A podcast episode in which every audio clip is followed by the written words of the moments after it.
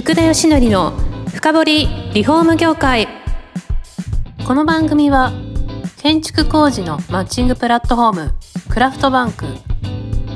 建築現場の業務効率化をサポートする施工管理アプリ段取りワーク。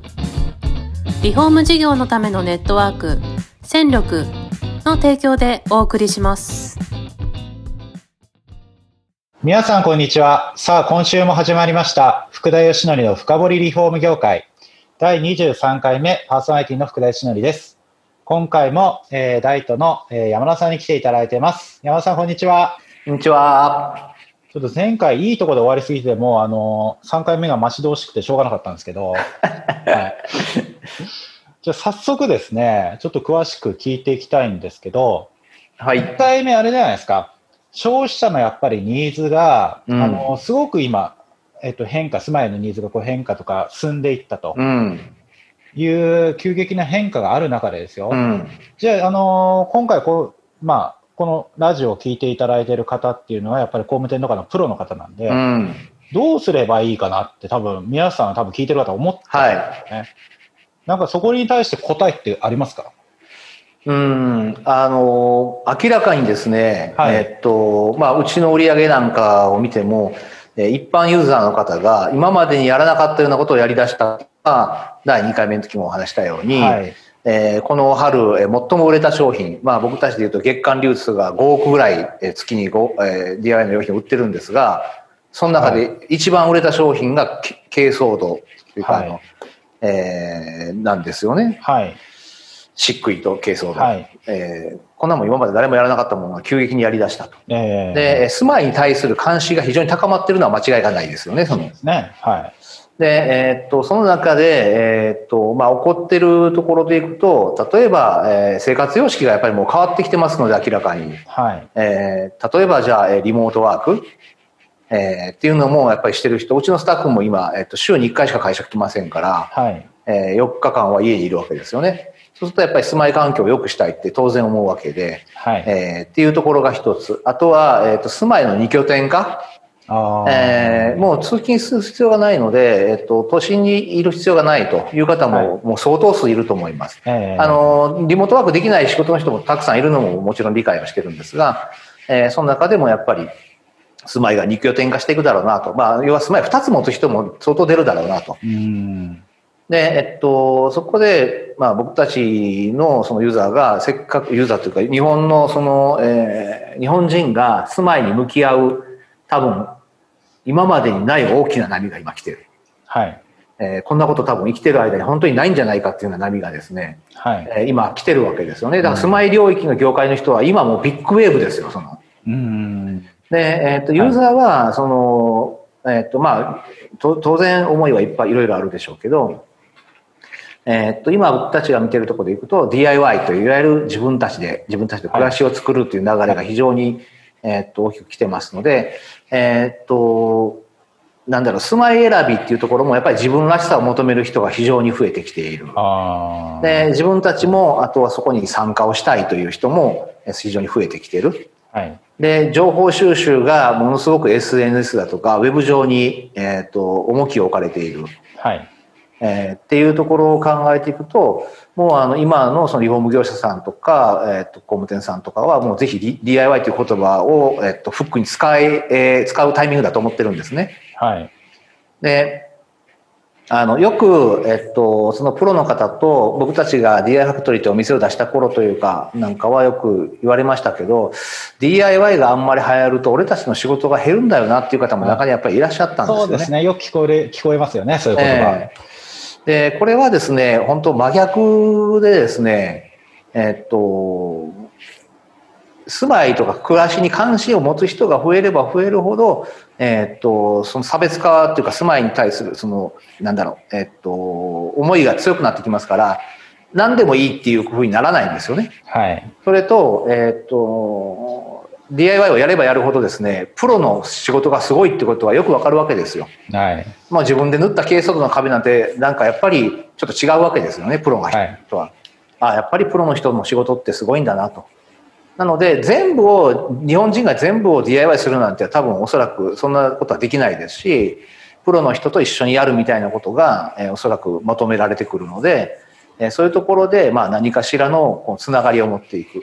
うん、でやっぱりつながりがすごく大切な時代になってるので、はい、うん家が欲しいとか建てたい買いたいっていう前からつながってるかどうかっていうのはすごく大切だと思ってるんですね。うん僕僕が住宅業者だとしたら。はいなぜならそうじゃなくってもうこの家をこういうふうにリフォームしたいってなんか例えばもうどっかの見積もりが出ていてですねそれをあいみつでやるようなことをやってるんだったらもう業界の人全然儲かんないじゃないですか。はい、要はその人は誰に頼んだっていいと思ってるんです安ければいいと思ってるわけですね。じゃなくってこの人と家づくりしたいって思,、思ってもらえるように先になっておくっていうことがやっぱりこれからのビジネスですごく大切なんじゃないかな住まいづくりに関してはね、はい、思ってます。なのでまあ、うまくやってらっしゃるあの工務店さんとかいっぱいありますよね。DIY っていうかそのもの、えっと、体験教室を開いて、やっぱり、あの、地域に根ざす根ざすというかですね、はい、地域の人に愛されないと基本的にはその、えーと、工務店さんとかは、えー、長いビジネスができないわけじゃないですか。いやその通りだとこのコロナの時も結構そこ明確でしたよ。うん、あそうですか。ホームなんですけど OB 客とのやっぱり結びつきが強い会社ほど売上減が少なかったです。うん、あなるほどね。はい。やっぱりそうなりますよね。はい。なんかそのつながりとかいうものがやっぱりしっかり持ててるところがやっぱり最後は勝つので。えー、そういう意味では、なんかそういう定期的にワークショップを、えっと、まあ、DIY っていうことでワークショップされる方が非常に親和性があるので、あとは子供たちにものづくりを教えるとか、なるほど。えー、いうようなことを、えー、っと、やってらっしゃる工務店さんとかは、やっぱり、ちゃんと、えっと、一定数の見込み客というかですね、えー、をもうすでに持ってらっしゃる、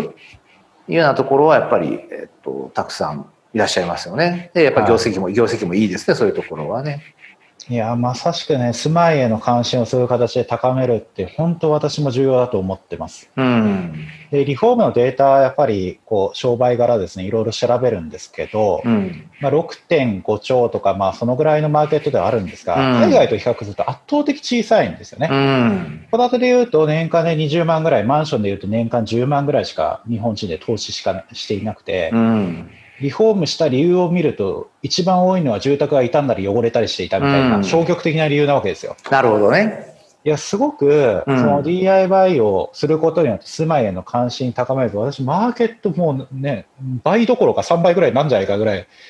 思ってるので、はい、それをむしろこの全員やってくれたら、うん、とんでもなくこうでっかくなったマーケットをみんなで分け合えますよね。それはもう間違いなくあると思います。日本人って、えっと、すごくね、やっぱり不思議、日本ってやっぱり住まいっていうところでは、あの、すごく不思議というかですね、まあ、海外から見てもね、皆さんご存知のように、もう新築神話が強くてですね、はい、初めて家を買う人は、えー、10人中8人、9人が新築を買うっていう国じゃないですか。はい、で、ヨーロッパなんかを見ると真逆ですよね。はい、初めて家を買う人っていうのは、10人中8人は、えっと、中古を買うという。で、そういうリノベーションするというですね、かつ自分たちで手を入れる。先ほどお話したように壁紙を貼ったことある人は、えっ、ー、と、パリだったら60数パーセント、日本だったら3%、うん、えー、っていうぐらい開きがあるんですが、そこはやっぱりそういうふうに進んでくると、まあやっぱり、えー、リフォームというかリノベーションして、えっと、自分らしい住まいに、まあ賢くですね、あの、安くというよりは賢くそういうふうにするっていう人が、これからすごく増えると思ってるんですよね。はい。えー、特に若い世代、これから家を買う人っていうのは、まあ、20代、30代の人じゃないですか。えー、っていう人たちこそそういうふうなところに、えっと、思考が強いというかですね、はい。えー、いうところですので、やっぱり、あの、そこを汲み取っていかないと、えー、今までとユーザーの考え方が変わってるんだっていうことを理解しないとですね、一方、僕たちの業界って、まあ私ももう50ですけど、住宅業界って供給側が、もうね、年配の人側が供給するっていうような感じになってて、ちょっとミスマッチなんですよね、そこはね。はい、やっぱりそういう意味ではもうそこも考えつつ、DIY のトレンド今引っ張ってるのはやっぱ若い子がやっぱり中心ですから、はい。えー、っていうところが、まあ、これから大きな今おっしゃった市場がですね、大きく変わる。なぜなら賃貸でも DIY していいよっていうところがすごく増えてきたんでそうですよね。うん、日本の住宅の半分は賃貸じゃないですか。はい、でかつ30代の子とかだったら大体70%ぐらい都都内だったら7割ぐらいが賃貸に住んでるわけですよね。はい、そうするとできないわけですよその。はい。でこれができるようになるっていうのはマーケット僕らにするとマーケットが倍になるってことなんですよね。あでもそこで手を入れた人それは住宅持った後もやりますよね。そうです。住宅に対する考え方が明らかに変わりますね、はい、今までのユーザーとの。そうですね、えー、あのー、そうなってくると、ちょっと先ほど少しだけ話してもらった話に戻りたいんですけど、うん、工務店さんとかリフォーム会社は何から取り組んだらいいのかなと思うんですよ。うん、あの当然そのものづくりをこう教える DIY を教えるみたいな教室もあるでしょうし、はい、私の今までの経験上なんか端材みたいのをプレゼントするみたいな話、うん、工具貸し出すみたいな話それこそ動画やる YouTube みたいなのもあるわけじゃないですか、うん、山田さんあのまあいろいろこう選択肢ある中でおすすめみたいなのあります？うん。まあでもあのーまあ、もし職人さんね、持ってらっしゃるところと持ってないところとあると思いますけれども、はい、もし本当にプロの方がいるんだったら、職人さんが教えるような、なんかレクチャーするような、はい、えっと、場面があるっていうのが本当は一番いいと思うんですね。まあ、教えるのが苦手だとかって人もいっぱいいると思いますけれども、あえー、まあ、もうそんなこと言わずにですね、せっかくの技術をですね、そういうところで、まあ、披露していただくとですね、やっぱり、えっと、一般の方っていうのは、やっぱプロの人すごいなと。えー、っていう場面もたくさん見てきましたし、はい、まあそういうことを、まあ、地域に、えっと、していくとか、例えば、えっと、そういう刻みとかをするような工房とかがあるんだったら、え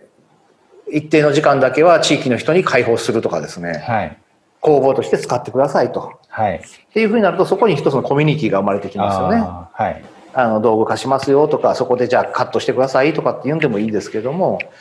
なんかそういう新しい取り組みってするのを地域に開いていく。あの開いていく工務店になっていくっていうのは僕一つありなんだろうなと思います。ああ、それポイントですね。えー、先ほど私も言いましたけど、OB 客のつながりが強い方が今回、業績落ちなかったんで、はい、コミュニティ作ったりとかこう開いていくのきっかけに DIY をうまく使うと、うん、そうですね。あそれはすごいありですよね。そうですね。そこはもう本当に、うん、もうみんながハッピーになりますよね。ええー、うん。あのね住まいづくりもだって日本人って平均住宅購入回数って生涯1回じゃないですか基本的に。そうですね。はい。でほとんどの方が後悔してるわけでしょ？はい。まあ、あんまり言いたくないですけど、そのと。えー、で、やっぱり、欧米の人は、あの、自分たちでいろいろその訓練した上で、えっと、ね、中古で買って、いろいろやった上で最終的に、えっと、新築とか、まあ、行くかもしれないですし、やっぱ分かってるんで、ああ、やっぱり収納足らないよねとかですね、うん、だったら収納自分でこういうふうにしたらいいやとかっていうふうに考えると思うんですけども、やっぱりそういうふうに、えっと、なっていった方がユーザーも幸せだし、はい。なので、えっと、一番本当に生涯の中で高い買い物だっていうのは多分間違いないと思うので、うん、それで後悔するってすごく悲しいじゃないですか。そうですね。で、それ、売ってる側も悲しいと思うんですよね。そんな後悔、せっかくね、人生で一番高い買い物していただいて後悔してますなんて言われたら、ものすごい辛いじゃないですか。はい。やっぱそう考えると、やっぱそこがなんかちょっとずれてきたのがこの高度成長期というか、ここからですね、その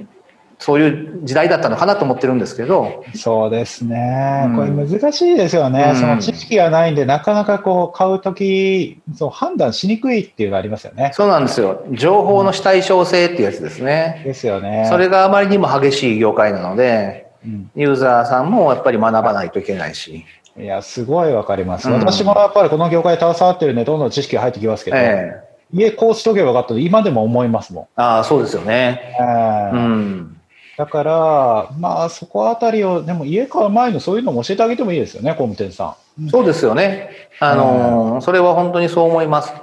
だから、昔みたいに住宅展示場に見に行って、そこで、こう、なんか営業マンが、こう、ずっとね、ついてね。はい。で、なんか、こう、なんだろう、そこから購入に至るまでのその時間が日本ってものすごく短いんですよね、その。はい。多分、あの、供給側の都合なんですよね。ええーで、え多分予算とかいろいろあって、はい、えっと、3月までに決めたいとかですね、はい、なんかいろいろあってそういうふうになってるたのが今はでもそうでもなくそうじゃなくなってユーザーも賢くなってきてるし、うん、あとはごまかせがなくなってる。情報がもう、ね、確かに、うん、えー、昔みたいなことがなくなっちゃったんで、はい、まあ、そういう意味では本当にあのみんなにとっていいハッピーになっていくんじゃないかなと思いますけどね。なるほど。えー、といい話が続いたところでもうすぐ時間なんですよ。なるほど。早いですね。はい、早いですね。じゃあ、あの、そんな形でですね、もう3回目も早くも終わっちゃったんですけど、はい。次回、最終回。はい。はい。もう、聞けることをもう聞きまくりますんでですね。あ、はい。了解です。また、あの、呼ばせていただければと思います。はい。それでは山田さん、本日もどうもありがとうございました。はい、ありがとうございました。この番組は住宅業界に特化したコンサルティング会社ランリグが